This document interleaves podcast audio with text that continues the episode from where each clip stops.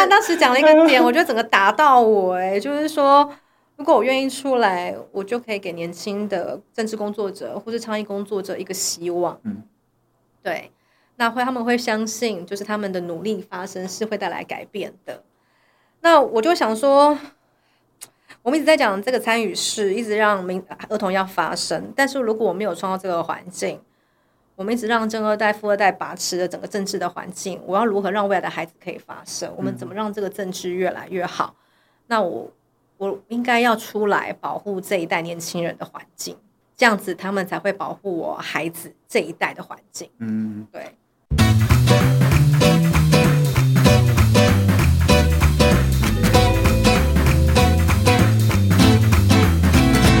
大家好，这里是台湾正花生，我是玉芬，我是威浩。哦，我们今天非常高兴可以邀请到我每个来宾都非常高兴，因为你每次开头都是非常高兴，那我今天特别高兴。哇，你这样完蛋！之后 如果有之前来宾，比如说刘文，刘文每一集都会听我们节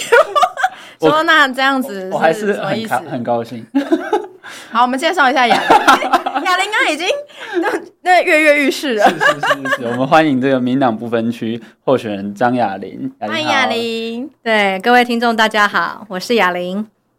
雅玲其实，呃，现在可能比较常被大家知道的，可能是民进党不分区的立委候选人。对，但是我相信认识你的人，更早以前知道，就是知道你是还我特色公园行动联盟的理事长，在跟之前是秘书长。对，在跟之前是秘书长。对，然后后来成为理事长这样子。对，对其实我比较好奇，说为什么？哎，那个特色公园行动联盟是这几年才才才有的。八年，八年，二零一五年，对，二零一五年，对，二零八年整，其实也不对。啊，八年了，其实也没有很。那雅，可是八年，你全台湾这么多特色公园已经很厉害，我觉得很厉害，我觉得很强，对啊，对啊，因为我没有想到其实那么久了，就是我对 我这几年比较，就是才有觉得说，就是每一个候选人或者是现任的，他们在提自己的政绩的时候，或者是。在会刊的时候会特别着重这个东西，这样对啊，因为这就是厉害的地方。对，因为二零一八年的时候，我们那时候预分选的时候嘛，那一次第一次选的时候，我们有盘点全台湾所有的县市长候选人跟议员有没有提出儿童游戏相关的证件。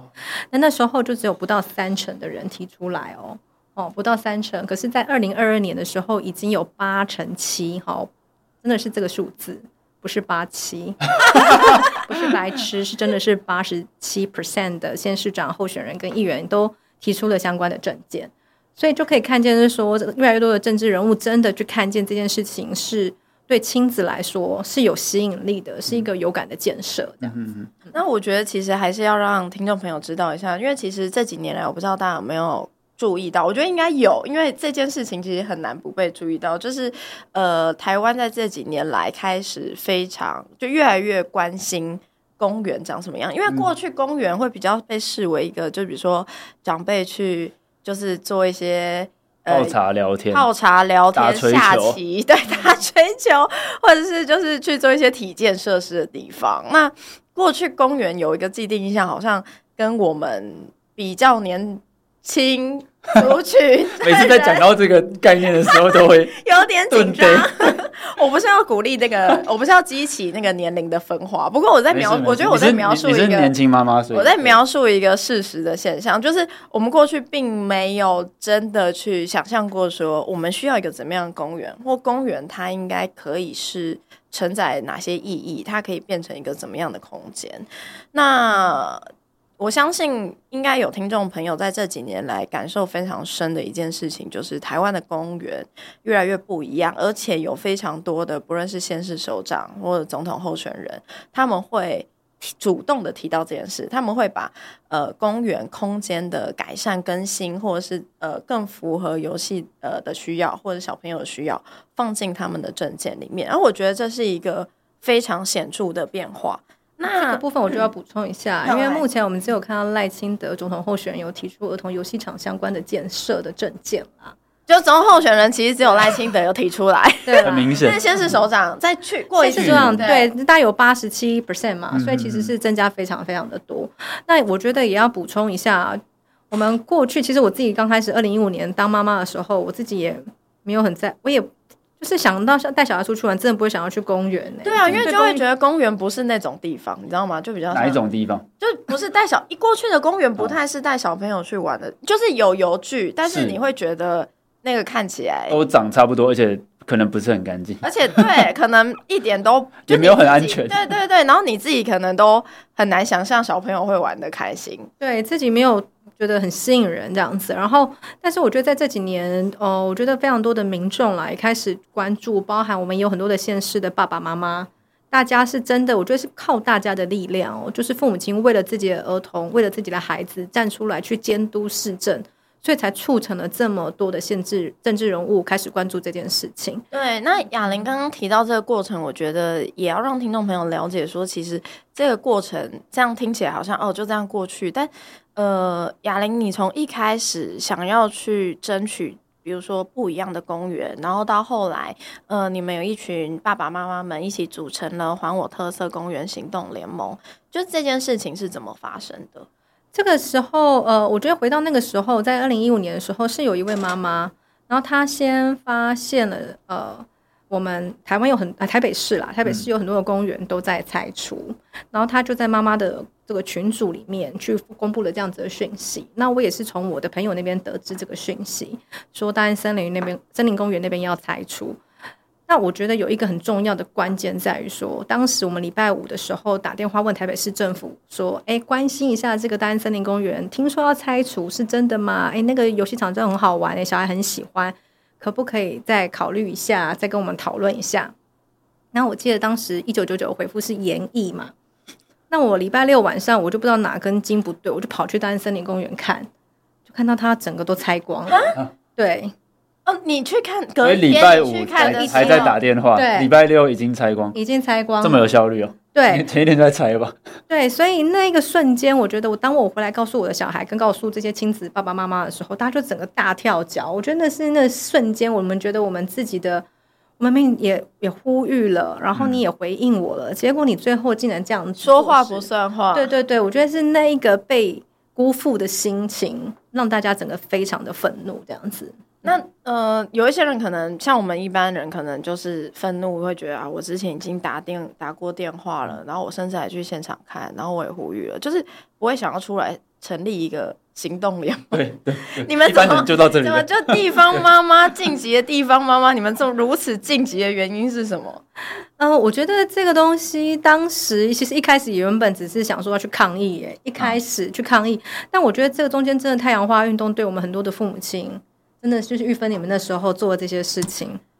我觉得是对父母亲有很多的激励。对，因为可能过去我们都不是那么关注政治，可是因为在太阳花学运，我们看到了很多。如果我们不关注政治，那我们的整个社会、整个环境，我们小孩要在什么样子的世界上生长，对我们来说，那是一个很大的冲击。所以，呃，我觉得我们里面有非常多的父母亲，当时都去过太阳花学运的现场，所以我觉得那是一个很大的机，让我们最后看完记者会之后，觉得我们不能就这样子。抗争完结束了，我们应该要持续的去监督。所以其实那天非常有趣，那天就是大家开完记者会之后，就想说啊，待会儿那我们接下来要干嘛？然后就带小孩去旁边沙坑挖沙，那挖一挖就想说啊，那我们接下来要做什么事情？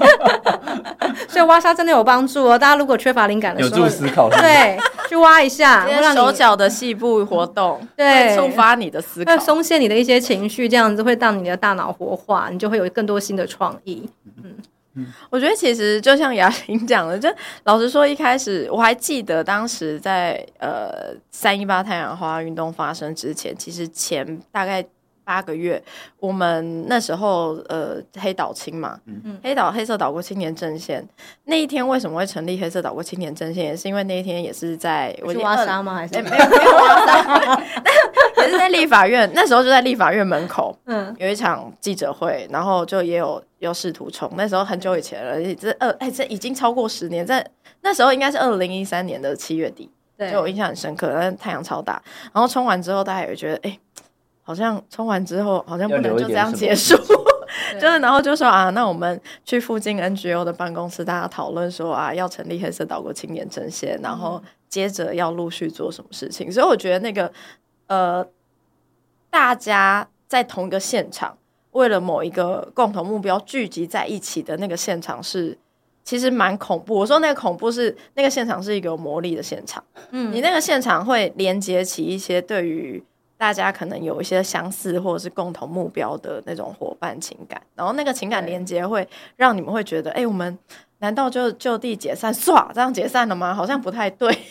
好像应该继续做什么事情。所以后来就催生了特工盟。嗯、对，我觉得那一天，我觉得我们也还有呃，因为其实之前大家是在网络上面讨论嘛，可是当天就是聚集了各方的网友见面会，对，就真的是网友见面会。然后大家就会开始说啊，那不然我可以做什么？我可以做什么？然后他就觉得说，哎、欸，好像也可以成事，哎。对不对？因为每个人都做一部分，不是我自己要扛起所有的责任。Uh, 对，我觉得那个氛围是因为，我觉得那真的是一个天时地利人和哎，因为刚好刚刚好，我们那时候就刚呃，我们的心理师他在请育婴留停这样子，然后我们的里面的有一个妈妈，她说她的老师就是台北市立大学幼教系主任，好，然后有人是景观设计背景，那我自己是公关专业嘛，对啊，所以就哎，每个人都觉得说好，那我这样负责一个部分。就真的是一个天时地利人和，就整个引爆了这样子。对，那其实呃，刚刚有提到说这几年来，就是全台湾真的是风起云涌、遍地开花。我自己有一个这样的感觉，就是呃，其实过去我们会觉得一个公共建设要改变，尤其是既有的，因为既有的常常会被比如说市政府的人或者是地方里长，就是说啊，大家这么多年来不都用的好好的吗？嗯，用的好好的，为什么要去改变它呢？就其实既有的公共建设要改变或改建，其实是。非常不容易一件事情，但这几年来的确有非常多的公园陆续在改建，而且看起来是大家诶、全台湾呃，我说大家是包含，比如说特工盟，或者是欣赏特工盟，或者是呃认同说诶、公园应该要有更多让孩子可以游乐空间的这些一般民众，好像隐隐然你会觉得社会大众有一个情绪说。就是要改建到每一个公园 都有这样子的权利，不然不会罢休。我觉得隐隐然有一种这种感受啦。那我觉得这其实，在你去看很多公共议题，其实很难做到这件事情。嗯、就是公共议题，第一个要号召大家，或者是要激发大家关注，其实第一就已经是一个门槛了。像我们以前在做，比如说一些社会运动。比如说，过去从居住权一开始，那个睡仁爱地堡前面，嗯、就是和瓜牛运动，然后潮运走到现在，当当然陆续有陆续有成果，但是其实你会看到说，他那个要得到一点点的成果，其实是要累积非常长时间的游说，或是跟社会各界沟通，因为大家关心的事情都不太一样。但我觉得特工盟非常厉害的一件事情是。其实像刚刚雅玲介绍，大概从二零一五年开始，然后创立，然后到后来二零一八年的时候，可能全台湾不到三成，或只有三成的民意代表是关注这件事情。但到了二零二二年选举的时候，呃，你们盘点的成果是有八成七的候选人，包含县市首长或地方议员是关注这件事情，代表说，其实，在短时间内累积出非常大的社会动能。那雅玲你自己就。作为特工盟理事长，你觉得就特工盟做到了什么？就是为什么可以让这个议题它相对呃推行的，就是真的是风起云涌，然后遍地开花？我觉得第一个很重要的是呃，因为这个公园建设是大家一看就会觉得说很有感的，所以很多的亲子他们当时台北市四四座盖好之后。因为那个马上就会看到儿童游戏的样子是跟以前不一样的，而且你马上不用再花三四百块去亲子餐厅了 哈，那个是 爸妈马上荷包就很有感觉，所以那个人潮那时候市政府自己都觉得不可思议，里长也觉得不可思议，怎么会这么受欢迎？像那时候我们改建的有一个里长，他还自己跟我们讲说。哇，连我朋友都传简讯给我这样子，然后什么从还有从基隆来的，我新北市跨县来的，我觉得那一个东西是我们开创了一个样貌，是让大家去想象，可以有不一样的可能性，可以有不不一样的公园。所以开始就在那一呃那一那四座游戏场落成之后，就开始有很多的设计师，然后很多的那个家长好来希望我们去跟他们说明我们可以做什么。所以那一年我们还做了一个什么？呃，争取游戏场的指南这样子，你可以怎么去澄清？对，这蛮重要的。你们在做一个很很深入的公民教育，是一个民主的这个课程礼包的感觉。对对，一个懒人包，然后也告诉我们那时候做了几个懒人包，就是陈情懒人包，然后还有秋千懒人包，然后还有地垫的懒人包，告诉你说为什么今天需要使用更好的有那个地垫，嗯啊，素应该说铺面了，我们叫铺面，就是说以前我们都是橡胶地垫，嗯、那现在我们就是用自然材质的铺面，它可以让孩子可以有更高挑战性的设施。嗯对，然后所以透过这些东西，我们是真的是让非常多的民众去了解这件事情。那第二个部分，我觉得我们当时真的是汇聚了各方的非常优秀的爸爸妈妈们。对，虽然每个人在自己的领域发声，然后运用自己的资源，一起来让这个议题极大化。那第三个，我也觉得一个很重要，是因为我觉得当时是媒体的力量。嗯，对，因为我觉得亲子哦。爸爸妈妈哎，推着婴儿车哎，就很有画面。你去市政府哎，背着娃娃这样冲着市政府呃，冲去市政府开会，去举一个拒绝魔石滑梯呃，拒绝罐头游具还我魔石滑梯这个标语，看起来画面实在是太悲情了吧？你再不做，你是你是人吗？这样子。对，所以就是我觉得这些这些画面其实真的是非常有渲染力啦，嗯、而且我觉得是也影响，因为他就是媒体意见报了之后，大家觉得这些东西真的是非常没有想到，游戏里面竟然有这么多的学问。嗯、对，不管是你说的是呃在地的一些文化的传承也好，那或者是说儿童的身心发展也好，我们其实请了又非常多的呃，就是我说我刚刚讲的，有非常多的专业的背景的人都加入了这一场运动，所以让我们有非常充足的资源。跟资讯内容可以去跟不同一些很有话语权的媒体哦，像亲子天下、嗯、或者是未来 Family 可以去做持续的沟通，嗯、所以这就一直不停的劳动。那最后一点，我自己会觉得说，呃，我们当时也做了一件非常重要的事情，是我们很快就进行了政治游说这件事情。嗯、对，我们就开始去拜会议员。哦，去讲这个，我们希望他来支持，然后，所以我们当时就盘点了台北市、跟新北市、基隆市所有的游戏场里面的游具，所以告诉他们说，你看这里面有多么的缺乏。那同时，这些资讯也提供给媒体嘛。嗯，所以我觉得这是一个很。从民间的力量，从媒体的力量，都去压迫了我们的政治人物，必须走向这个方向。我觉得蛮厉害，就是刚刚雅玲在讲最后一点的时候，我其实有点难想象，因为呃，就像你讲，就是其实过去，我觉得尤其在二零一五年那时候，你们联盟刚成立的时候，我觉得那时候还处在台湾社会还在转变的一个很比较。早期的过程，我会这样讲，是因为过去其实我自己在二零一八年进入大学，清大就读的时候，我那时候的确觉得台湾社会对于政治事务或政治领域或政治工作是相对有距离感的。有一些人会说是能感，有一些，那我觉得是有距离感，就是那个距离是你你不一定会去轻易的去触及。对。那你刚才提到政治游说，我蛮好奇，你们那时候是自发性的，因为我想说，你们不会有一些成员觉得啊，政治好脏，我不要，我不太确定，我不太确定，就蛮好奇说那时候怎么会很直接的，因为我听起来是你们是很直接的就就就决定要去做这件事情，然后而且你们刚刚讲一件我觉得更吃惊的是，你们非常有意识的去盘点。对。这件事情其实非常不容易，而且非常聪明，因为你们在做一件市政府应该做，但市政府没做的事情，没错。所以要监督市政府的民意代表，如果得到就你们去拜会他，然后你们提供给他这份资料，他一定非常的兴奋，觉得这太赞 了，觉得太赞，挖到宝藏，可以来监督市政府，而且监督又是大家会觉得有感的事情。你们那时候怎么办到的？盘点数字，我觉得可能是我自己来自于外商吧，嗯。对，因为我们要看业绩。这件事情有点像是你发起，就是盘点这件事情。哇，你很赞，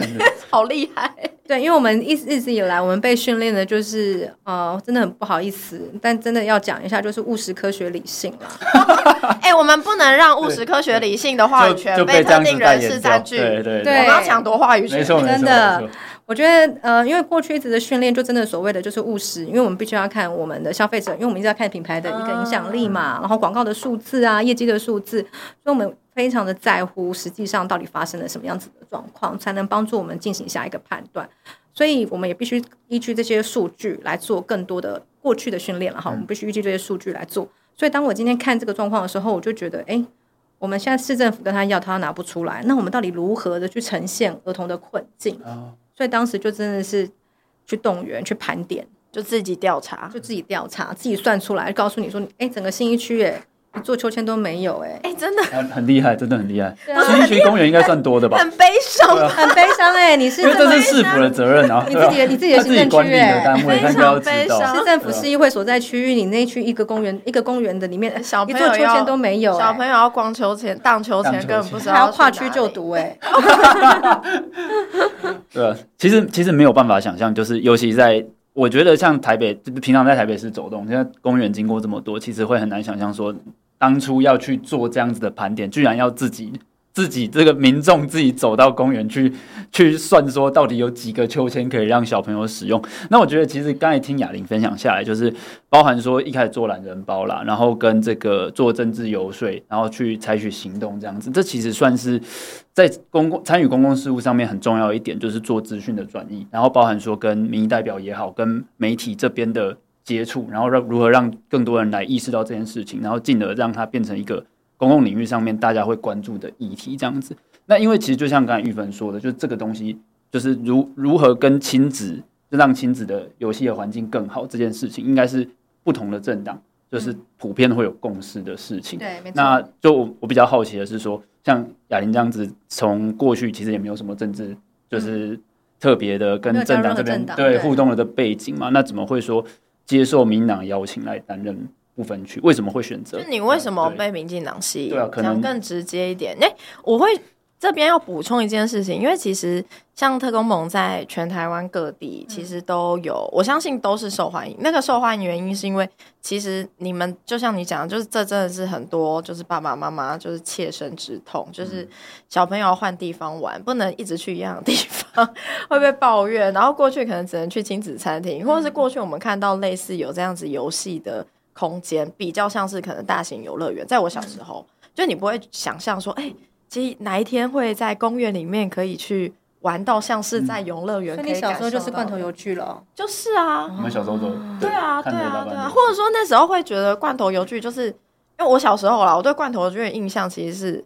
在我小时候，罐头剧好像算是新的东西。对，是是是。对，所以就是五颜六色，很漂亮，很新。对对对。会觉得有那个罐头游具好像很厉害，但是其实真的你就是玩几次就对啊，就不太有这样。而且他那个滑梯其实一点都不好玩，因为很不滑，你要自己用手在那边拨，一直撸这样子。对对，用手在那边撸，根本就没有滑梯的感觉。所以我那时候其实我自己进议会之后第一次。来找我说想要认识特工盟的，其实是两个国民党女性议员，因为我相信他们也都知道说这是民众很希望去改变的地方，但我想一定还是有一些什么不一样，尤其是雅玲你们自己，就是因为后来，嗯，我觉得特工盟有另外一件让我觉得非常赞叹，或者说觉得很。很很佩服的地方，应该这样讲，就是特工盟从一开始就很讲究民主的参与性。嗯，我觉得这当然跟儿童权利息息相关，因为要让小朋友、儿童自己来发想或设计，或者是有点像是许愿的感觉，就是他们希望有怎么样的呃游具，然后他们想要在这里，他游戏场可以长成什么样子。我我知道这是特工盟其实非常关注而且非常重要一个精神。那所以你们很讲究参与，所以你们在全台湾各地，呃，不论是地方政府或者举办工作坊这些，其实应该都有一些经验。嗯，那最后为什么民进党吸引你？呃，我想两个原因哦。第一个是说，我们其实去年九月就跟呃民进党的智库，应该说民进党的智库就找我们去谈，呃，未来在总统候选人的这个证件上面，我们可以怎么样为儿童来做事情。对，那这个过程之中，我们可能跟智库见的应该有三次以上。对，然后，呃，我自己有也跟呃，我自己跟赖副总统见过一次，对，然后还有一次是我们的秘书长去去报告这样子，所以我可以感觉得到，呃，这个整个民进党对这件事情是认真的，对。那后来又更出现了在国家希望工程嘛的证件这个蓝图上面，所以当时我们看到说都觉得非常兴奋，因为我们终于游说了一个政党支持了这件事情，看见了游戏的重要性，因为。我相信对很多人来说，想到游戏都会觉得啊，不是一个不，就是学习应该比较重要吧？游戏很重要嘛？应该是一个很后面，不是那么排，不是那么优先该做的事情这样子。所以，我们看到一个执政党，一个大党，他愿意肯定这个价值，所以对我们来说，对我来说也是一个非常肯定。那第二个原因是因为我自己非常在乎，就像刚刚玉芬讲的，呃，我们讲参与，讲让孩子发生这件事情，那一个基础就是言论自由嘛。嗯嗯嗯。那言论自由必须在人权被保障的状况之下才能够发展。嗯，对。那不管是言论自由也好，或是儿童的游戏权也好，我都会认为说，这个党有没有去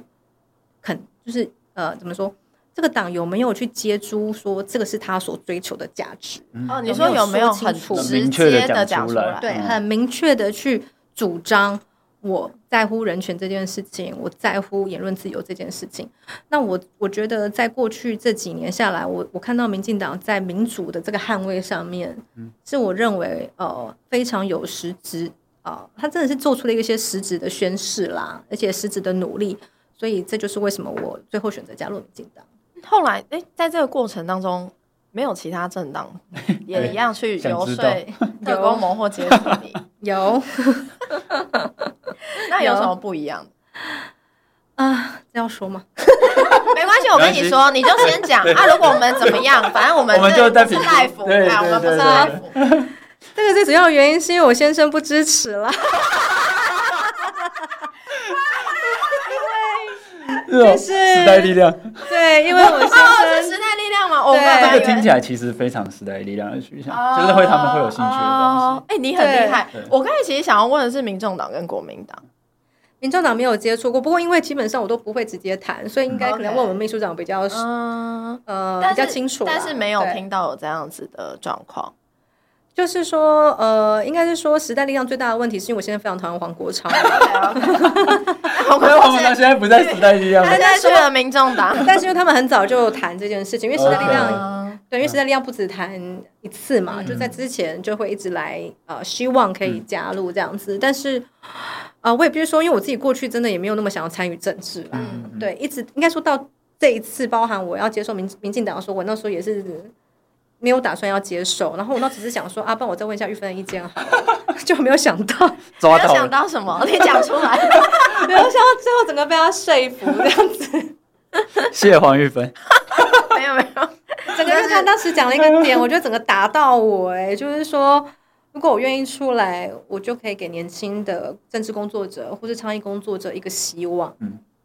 对，那会他们会相信，就是他们的努力发生是会带来改变的。那我就想说，我们一直在讲这个参与式，一直让民儿童要发声。但是如果我没有创造这个环境，我们一直让正二代、富二代把持了整个政治的环境，我要如何让未来的孩子可以发声？我们怎么让这个政治越来越好？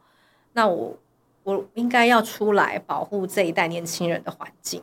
这样子他们才会保护我孩子这一代的环境。嗯，对。谢谢，谢谢雅玲愿意承担，对，愿意做这个决定。因为当初我们，因为我们自己做政治幕僚，就是每一次选举，其实从以前还没有进入政治圈的时候，就会看哪一个政党提出来的部分区名单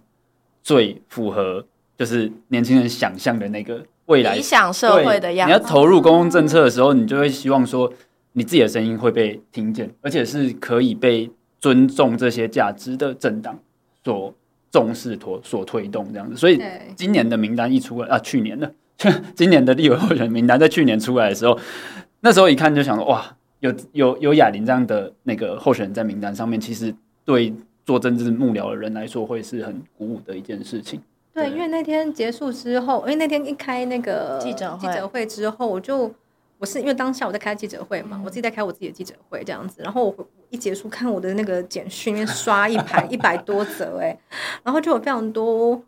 就年轻的政治工作者，是是他们就跟我说，他们让我我让他们看见希望这样子，然后我就想说啊，原来玉芬说的是真的。我跟你说的事情都是很真心真意在跟你讲。对，然后这一次我自己年末去苗栗的时候，我也遇到一个年轻的高中生，他就跟我说，他觉得他们都好没有希望哦。对，高中生呢？高中生很没有希望。那我都会呃，我就会觉得说，天哪，幸好我有出来，因为他就说，因为我加入，让他觉得说，哇，一切都有改变的机会，这样有可能这样。高中生会帮忙拉票，有有有，他有说，他有说他会把那个二号会帮曾文学拉说服他爸爸，因为他没有投票权嘛。是是，对，他会说服他爸爸投给那个文学，然后政党票会投给民进党。那我我觉得也再补充一下，就是说玉芬当时讲的那时候，我心里有一个画面，那个画面。为什么我觉得会让我做出那么冲动性的决定？勇敢的决定，有时候勇敢是需要一点冲动的 成分。对，对他为什么？那当下其实他都是一直在讲的时候，我就想到我的小孩，我儿子嘛，他四岁就开始跟着我到处去倡议。我也必须说，我今天会走上倡议这条路，我没有继续在外商发展，真的是我儿子是一个很重要的推手。对，因为他当时就说：“哦，我要去跟柯市长抗议。” 好可爱，对，所以我就觉得说啊，我自己做这个行销公关这么多年，我从来开那么多记者会，我应该帮我儿子开一场记者会，开一场这样子。对，所以当时就去做这件事情。然后后来在两两年之后，六岁，他跟着我到处讲，可讲的非常失望，因为看不到什么太大的具体的改变。嗯、然后那时候我看到一个很有戏的有很有趣的游戏场，请他说：“哎，你来玩给我，我帮你录影，我你玩一下，我录影给那个承办看。”让他们去参考一下，用比较低廉的预算，好也可以做到好玩的游戏场。那我儿子当时六岁的他就回我说：“妈妈，你不要再讲了，没有人会听你说的。”好难过，很难过，小朋友会失望。我觉得如果听到小孩子讲这句话，真的会当下非常难过。所以当玉芬在讲说啊，我们会给年轻人希望的时候，我心里就想到这个画面：我如何让我的孩子保持这个希望？这样子，嗯，对。那这样子，因为接受。这个立委候选人就是不分区，然后排名比较前面，就是基本上会就是会当选这样子。这样子有跟有跟小朋友沟通，或者是雅琳自己有做什么样心里面的准备？因为真的会，就我们是很不一样的生活。对，我们之前访问那么多的候选人或者是民意代表，他们的是是平常自己日常的时间就很容易就被，或者是有一些人本来其实是可能是他本身已经是民意代表，后来才有小朋友，那那个可能就是他本来就是这样子。但是我觉得你的状况又。不太一样，因为你过去其实并不是做政治工作，但是愿意下这个决心，然后愿意勇敢跨出这一步。那跟小朋友之间是怎么去说明这件事情？我跟我三个小孩讲，三个小孩的反应都不太一样。我们家哥哥嘛，好，就是他可能就真的是从小在政治圈打混，然 后这样子，然后很少带着倡议的，很早就被太阳花学运启蒙了。然后他现在十二岁嘛，我一跟他讲这件事情，他就跟我说：“妈妈。”你要去接猪肝嘞？他甚至、欸、这个太专业了吧？他甚至是用一些猪肝来比喻你未来的工作环境，的确是不可讳言，的确有可能会出现。不要不要，已经被禁止了。哦，对对，异常已经被禁止。你说不能不能内脏类的，可能会有其他的东西。OK OK，就是大家的创意是无限的。对对对对对。然后他很好笑啊，过段时间他就跟我说：“妈妈，你什么时候去救王一川？”这样子，我就觉得哇。你真的很专业，我那时候还不搞不太清楚。他很 follow 哎，他非常 follow 的很厉害。对，那我们家弟弟妹妹就比较，弟弟就比较在乎，是说那他可不可以继续自学？嗯，因为我们自学的环境是在一个半山的地方，嗯，就是交通不是很方便，必须要自己去接送，所以他就会考虑到，那我接下来该怎么办？嗯，好，那妹妹就只会在乎说，那我还能不能吃晚餐？妈妈煮的晚餐，对、哦，这这这很实在。对，因为听说雅琳的厨艺是这个一等一的，就是非常好吃。对，那非常有趣哦。他刚开始，他其实只要说好，我只要有晚餐吃，你你要做这件事情，我都非常支持你。但是因为后来选举这非常忙啊，嗯、所以有段时有刚开始还没有调整好的时候，我几乎没有办法煮晚餐。所以他吃了将近两个礼拜的吧，嗯、外食。嗯然后刚好那时候郭台铭他们不是那个开房间吗？开完房间之后，他不是在君悦君悦开房间开房间吗？啊，抱歉啊，武汉肺炎，真是武汉肺炎了，武汉肺炎了，好吓吓听众了，真是的。那他就是，我就跟他说：“哎，妹妹，那个郭台铭要退选了，哎。”然后那时候我女儿就跟我说一句话：“那你也可以退选吗？” 恐怕没办法哦，没没可能，排名第三名，可能没有办法。对，因为他就想说，哦，我都没有晚餐可以吃，你可以退选吗？这样子，家家里面会抗议。对，对。但我觉得后来就时间上面有去做一些调配啦，嗯、就是怎样去兼顾到，那可能一个礼拜可能尽量煮到三次。嗯、对，那其他的时间可能就还是要靠爸爸买 Uber 这样子。嗯、对。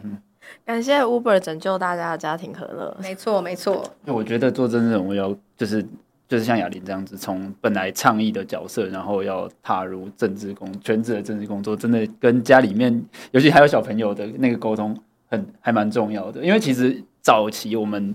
在碰政治人物的时候，我们会希望有一个意意向是他是很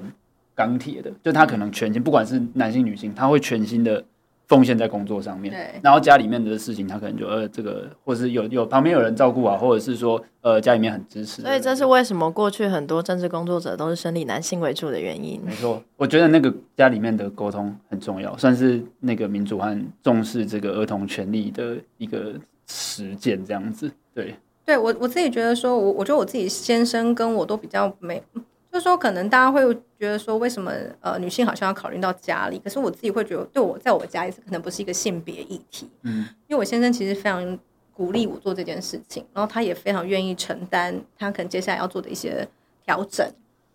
对，但是我觉得我必基于一个，我觉得大家都是经营这个家的人，大家都是小孩子要照顾小孩子的人，我觉得我们就是去协调。过去你可能比较冲事业，那我愿意选择。做在家里的事情，那现在我想要往前一点的时候，你也就必须推一点。我觉得这是一个沟通跟协调啦，对，嗯嗯，我要问你，我刚才在想，就是如果那个换过来，自自己哪一天如果遇到这种情境的时候，要怎么跟家里面的人讲这些事情，对吧？因为平常不太会，不太会去想这个。嗯，我觉得其实台湾社会，或者说我们从小到大的教育是没有在。呃，好好的培养我们的沟通能力的，嗯，我觉得这是台湾教育其实蛮令人觉得很遗憾的地方。嗯，就其实沟通能力，沟通这件事情不简单。是，那我们过去对待小孩的方式就是只要听就好了，嗯、你最好不要硬催硬挤。嗯嗯，我其我就是那种从小被这样讲的人，就是你怎么很爱硬催硬挤，然后怎么我讲一句你讲十句这样子。嗯，那我过去都，我从小其实这样听到的时候，我都会处在一种很。分裂就是很精神分裂的状况，因为你同时在大众媒体或者在呃学校有一些某一些课程的时候，又说啊，现在全世界小朋友都要练习如何独立思考，嗯、然后自己做判断。但同时你在你反思自己的学习，对对对，你你在你教育以外的其他生活，你遭受到的呃反应又是，哎、欸，小朋友不要，就是你只要听就好，你只要听话就好了。所以我觉得这也是在台湾社会过去其实。呃，我觉得特工盟这几年来在倡议特色儿童游戏场，其实同时也在倡议一件事情，就是儿童人权。因为过去，呃，在讲到说为什么过去也许很少政治人物会提到这些游戏权啊，或者是游戏场的事情，就是因为这个使用的 TA 并不是选民嘛，因为 儿童是没有选票、选票的。对对对，那我也想要问雅玲，因为我相信这也是你非常关心的事情。你觉得在台湾要怎么？让人更关心儿童人权或儿童权利。我其实我觉得最最根本的问题是，我们的父我们的父母亲到底有没有时间跟我们的孩子讲话？我觉得非常多的亲子教养的专家也好，或是专栏也好，都告诉大家跟父母亲讲说，你应该要多花时间跟你的小孩去互动，好建立这些所谓的亲子关系啊、依附关系啊。可是事实上，我们的工时根本不允许我们的父母亲做这件事情。对，撇除小孩的呃父母亲的工时好了。我们十月十一月中嘛，我们公布了一个儿童游戏宣言的那个研究报告。我们小孩告诉我们，他的上班时间比爸爸妈妈还长。好，他的上班时间比爸爸妈妈还长哦。所以等于说他他回到家了之后，他还要写作业，那父母亲也就要赶他按快写作业啊、吃饭啊、洗澡、睡觉。所以大家根本没有办法有一个有品质的相处相处。对，那我觉得这其实是一个回到我们的整个社会的工作的环境之下。没有办法支撑父母亲跟孩子好好沟通。那我觉得沟通本来就是要充分练习的啊。如果你没有充分练习，只有说他在学校里去做这个沟通，那可是学校沟通其实也非常有限啊。因为下课也就只不过那十分钟，对。那其他就是上班，呃，可能上呃上课的时候会有一些讨论而已。是针对于，我觉得那有一个东西是非常真实的，是我们如何面对真实需求冲突的沟通。嗯，对，就是这个其实是回到我们在社会上面人跟人之间相处，不管在职场也好，或是在公共领域上面，我们讨论这些话题，在人人各持不同立场的时候，我们要如何去听见别人，好好表达自己。嗯，我觉得我们现在根本没有给予足够的时间，不管在学校的课堂里面也好，甚至在家里每天的这些基础练习都不够。对。那我自己会觉得说，呃，当然我会希望说，我们有没有可能在未来有一个更友善育儿的环境，让父母亲有更多的时间可以去陪伴他的小孩，嗯、去做一些有品质的谈话，嗯，对，去了解孩子心里到底发生了什么，他可能在学校发生了什么事情啊，然后他心里在想什么啊。因为就像我儿子现在，因为他没有补习嘛，所以他每天都有大把时间可以在那边耍废，嗯、所以他就会发展自己的兴趣。他就会想一些五维博的，他就会跟我说：“妈妈，以后我一定要考建中。”我就说：“为什么？”我想说：“哇，我儿子真是一个积极上进的好励志，对啊，听起来很是哦，很励志。”对，我就问他说：“为什么？”他说：“因为我不想跟女生同校。”什么？弟弟会后悔？什么？没有，你尊重人家的自信。他那个，他现在就是这样想。那我就说：“为什么？”因为。我问他说：“为什么大家不都喜欢？就是这个年这个年纪开始，不是已经开始做那个性别探索了吗？”嗯嗯、他说：“女生都很凶，都会乱打男生。我不要再跟女生同校，女生很可怕这样子。”对，所以他考这种女生，听起来弟弟蛮受欢迎的。其实 对，对对对对对对，因为女生就是想要跟他玩。对，那我就跟他说，所以我就问他说：“哎、欸。”还是那个女生喜欢你，她不好意思说。她说不是打我啦，是打别人。OK OK，她只是在旁边看，只是在旁边看了。对，她只在旁边看，觉得很可怕。所以她今天之所以要考上建中的原因，就只不过是这样。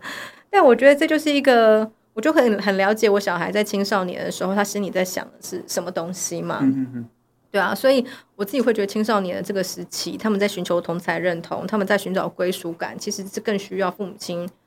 还有所有的大人，坦白说，所有的大人都需要去关注。嗯、所以我自己其实在我进立法院，我有一个非常重要给自己的一个任务，是我希望可以去让青少年的议题被看见。嗯嗯、对，因为我们自己在争取特色公园的时候，非常多的里长，嗯，或是大人们都会说：“你不要把这个公园弄得太好玩哦。”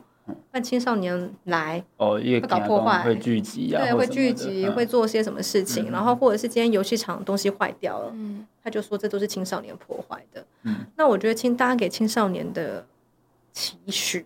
好期待非常的高，嗯。可是我们到底整个社会给了他们什么支持？嗯。嗯，对，所以我自己会更希望让这个城市里可以看见青少年。嗯，对，让他们觉得自己是被接纳的、被支持的。嗯，我在想，大家如果听众最听到这边，可能对最近的事，尤其跟最近的事情有关系啊，也会觉得说雅玲讲的很有很有感触，就是因为前阵子新北市发生那个国中生割喉的案子嘛。那因为这个这个事情就，就就造成说，网络上面很多的这个网友或者是民众在讨论这件事情的时候，是带有很。很充，而且很丰富的情绪在在处理这个议题，然后或者是说比较激进一点，他就是把那个当时的加害者啊，或者是他的朋友的一些社群网站的这个发文，或者是他们的账号都直接在网络上公布开来，然后当然新闻上面也都有呼吁大家去就是克制这样子的行为啦。那只是说这样子的情绪的高涨，在碰到这类校园暴力的议题的时候，其实。一般民众其实会很担心，就是尤其大家大家是这样子成长过来的。那另外一方面，大家又会觉得说，哎、欸，我们社会到底哪一个部分了什么事？对，还需要还需要再再做加强。那我们需要给这个孩子更多的哪一个方面的关注，或者是家庭方面的功能哪里不足？想问一下雅玲怎么看这个事情？这样子。呃，我觉得自己作为一个国中生的妈妈，看到这个消息的时候，其实我当然也会惊慌，我也会非常害怕。我也会很担心我小孩会不会出事，我觉得这是一个作为家长很正常的反应。嗯、包含那一天我们的家长群组，大家就开始有这种很比较担心的群的情绪这样子。但是我觉得，呃，这里面一定有什么事情是我们还需要再去做的。好，但是我我我也想分享一个数字，是说，其实我们可以看到这几年青少年的重罪率，嗯，好，就是这种比较重伤的重罪率，其实是在下降的。但是我们有另外一个数字是在增加的，就是诈欺，啊，妨碍秩序的数字是在增加。那那个秩序就是说，他今天可能三个人群聚，他就算是在一个妨碍秩序的状况之下。所以我觉得现在这几年做的事情，的确是有慢慢的在把青少年的这个重罪率是往下去提，呃，往下去降。但是这个中间我也看到阿苗提出一个，就是说，因为这里面涉及了黑道，嗯，去吸引了这些未成年的少，是未成年的少男少女，好犯罪。我觉得这件事情的确是要，我也是很支持阿苗说的，要去处以重刑。嗯，对，因为这是大人运用了很多的不对等的资讯，还有知道他们可以避免一些刑期，嗯，所以让他们去做这件事情。所以我觉得这个是接下来在立法院，我们也应该要去怎么样的去保护这些孩子，嗯，让这些真的是心怀不轨、很坏的大人，真的要去得到他们应有的罪罪行，这样子，这样才有可能去让我们的环境里面，好让这些孩子不再会被人所利用。那当然，我觉得家庭功能一定是的，嗯，对，因为。哦、呃，我想这几年，哈像我自己小时候，我的孩子，呃，那时候我们看过那个郑捷，我不知道大家还没有印象。嗯、对，当时我记得当时当天发生这件事情的时候，我其实不太敢，那段时间我不太敢坐捷运，搭捷运，我其实非常害怕。哦，但我我先生就跟我说，我们就要在这个时候站出去，因为这些人就是。有有心想要犯罪的人，就是会利用这样的情绪，造成整个社会的恐慌。嗯、所以他就说我陪你搭捷运这样子。对，所以我自己会觉得说，呃，我们就算把这个人结束了，我们取了他的生命之后啦，嗯、我们还是没有看到这个结构性跟制度性面的漏洞在哪里。所以我觉得反而是好好的去了解，嗯这个青少年，嗯，他为什么？这样做，是我们才有办法在整个校园的机制里面去把那个洞补起来，嗯、哼那才能够真正的去照顾到这些所有的孩子。嗯哼，那你只是解决了这个孩子，可是还有其他的可能的孩子会承受这样子的风险。是是是，对我听我听这一段觉得非常有感觉，因为我自己呃，我当兵的时候是那个中辍役，就是我是在因为我我有教师证嘛，所以我那时候在在呃。服役的期间，我是在国高中做那个中辍生的，就是协助那个辅导工作这样子。所以那段时间就是不断的会去看到，因为我是回自己的故乡去去去服役，他、啊、就会看到说自己那熟悉的那个道路里面，然后有一些比较生活环境没有那么好的家庭，然后他就是我的学弟妹们呐、啊，然后他们就会在这个可能呃爸爸爸爸也不知道跑去哪里，然后就房间就。大门就开着这样子啊，你就是他就他就是打电话给他爸妈，就说你自己进去看他，啊小孩就躺在床上，嗯啊你要带他来上课，嗯、或者是说，因为我们没有办法直接载他嘛，就是一定要家长带他到学校来，那你要找家长，然后又要跟学校的老师这边来做联络，然后看到那个环境，你就会觉得说，诶，在这样的家庭里面，然后可能他的父母亲的功能是不彰的，那。甚至也不关心自己的小孩在学校发生什么事情，你要怎么样把他劝回到学校来，甚至让他在平常的生活上就是一个和大家一般也好，有一个正常水准的生活，但其实都是有困难的事情。那我会觉得说，从这种案例上面看下去，你就不能单看一个个案它它发生的后果这样子。那所以我觉得，像刚才雅玲提到的，包含整个法制面也好，或者是社会面这边，那针对家庭面也好的一些功能上面的健全，或者是法制面的完善，它都是一个必须要做的事情。那接下来，因为我们一般对于这个哑铃的印象都是推广这个特色公园这样子。那除了除此之外，接下来进到立法院之后，还会有什么？就是青少年或者儿童权益这边相关的这个推议题的推动。进入立法院之后想做事。你刚刚讲那个中辍生的时候，我就想到先，我跟我先生在几年前，我们有做一些事情，就是呃，我们在六龟那个地方，因为在灾后重建嘛，嗯、那时候。呃，有一些青少年，他们的确也是因为，呃，有些小孩，他们因为父母亲要离乡工作，嗯，对，因为是六龟那边真的生活很不方便，所以当时我们就有跟一个单车的教练，我们就是给他们脚踏车，然后提供教练一些车马费，嗯，让教练可以把那边所有在外面闲晃的小孩聚集起来，起来一起来练那个单车。BMX racing 这个运动，这样子。哦对，那我觉得，因为当时教练来找我们的时候，也是觉得说，我们怎么样帮助这些小孩子，不要因为大家长辈地方的长辈们也会觉得啊，你们这些人都要要做坏事，然后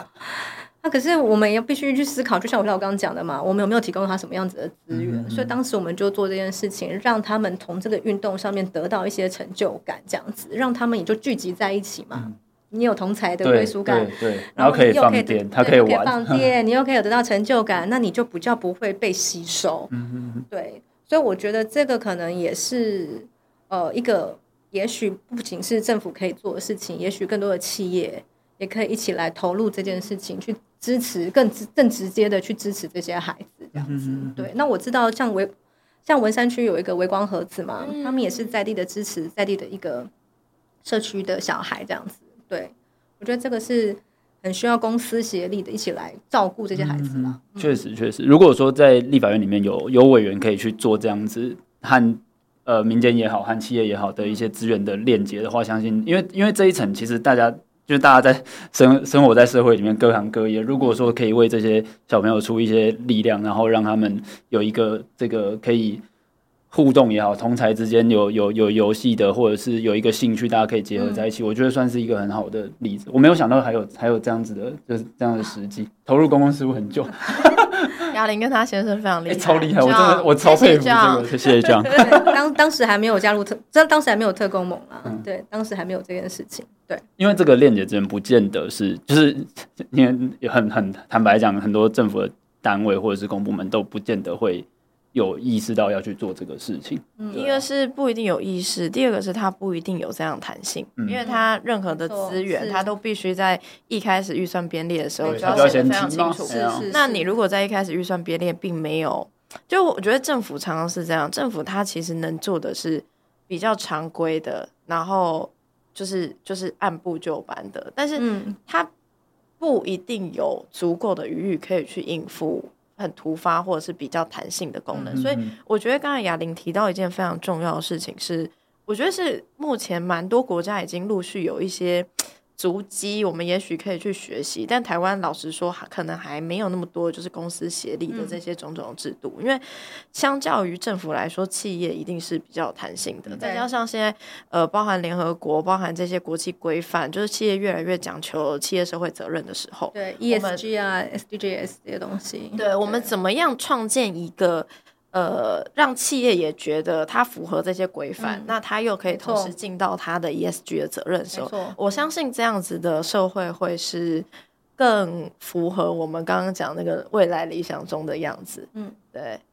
我我我觉得可能最后是想要告诉很多的家长吧，爸爸妈妈们，就是说，我知道大家可能会觉得政治很脏，嗯，好，可能很多人，包括我自己过去。也可能会有这种所谓的刻板印象，或者是有时候不一定是脏啦，脏常常是网络上面在给、嗯、给人一种印象。但我觉得一个是觉得复杂，另外一个更多的，我觉得最主要应该是无力吧。嗯，就会觉得一个人的声音好像做不了什么，或者是我这样子讲了，那又如何？就事情好像没有办法有改变，所以我觉得这也是特工盟给大家很多鼓励的地方。对我。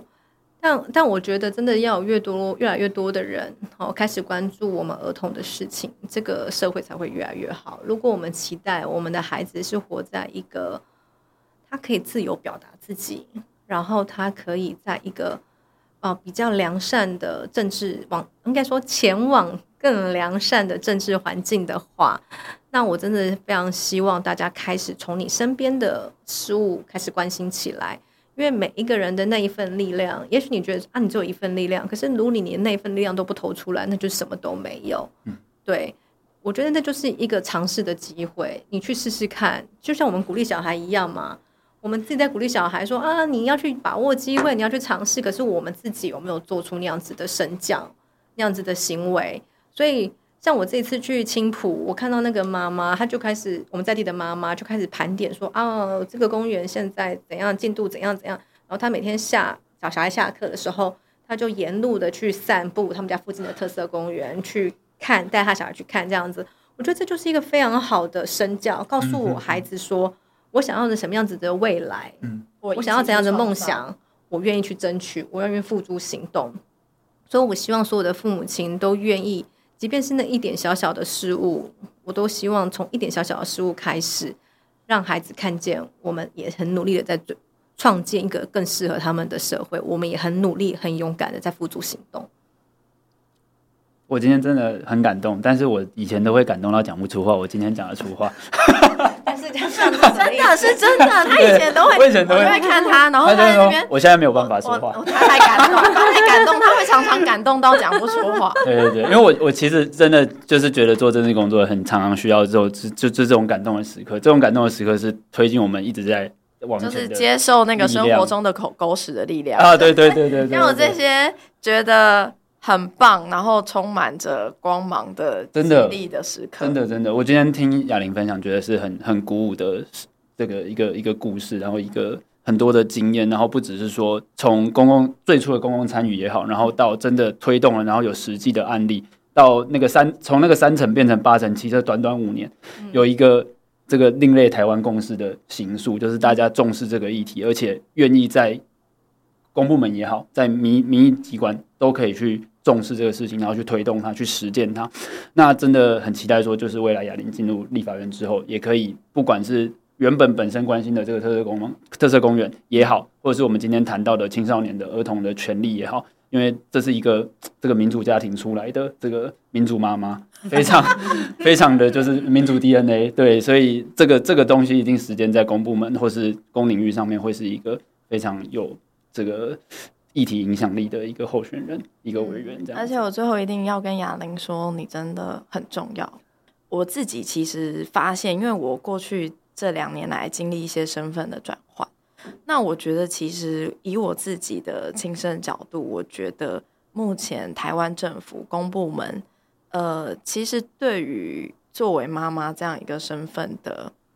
角色，能够提供的协助其实是非常少，甚至是很多政治工作者可能对于妈妈这样子的角色需要怎么样的协助，都还停留在。好像二三十 年前，或者是，嗯、或者是那个想象是非常匮乏。嗯，那我觉得你是一个很有创造力的人，而且你的确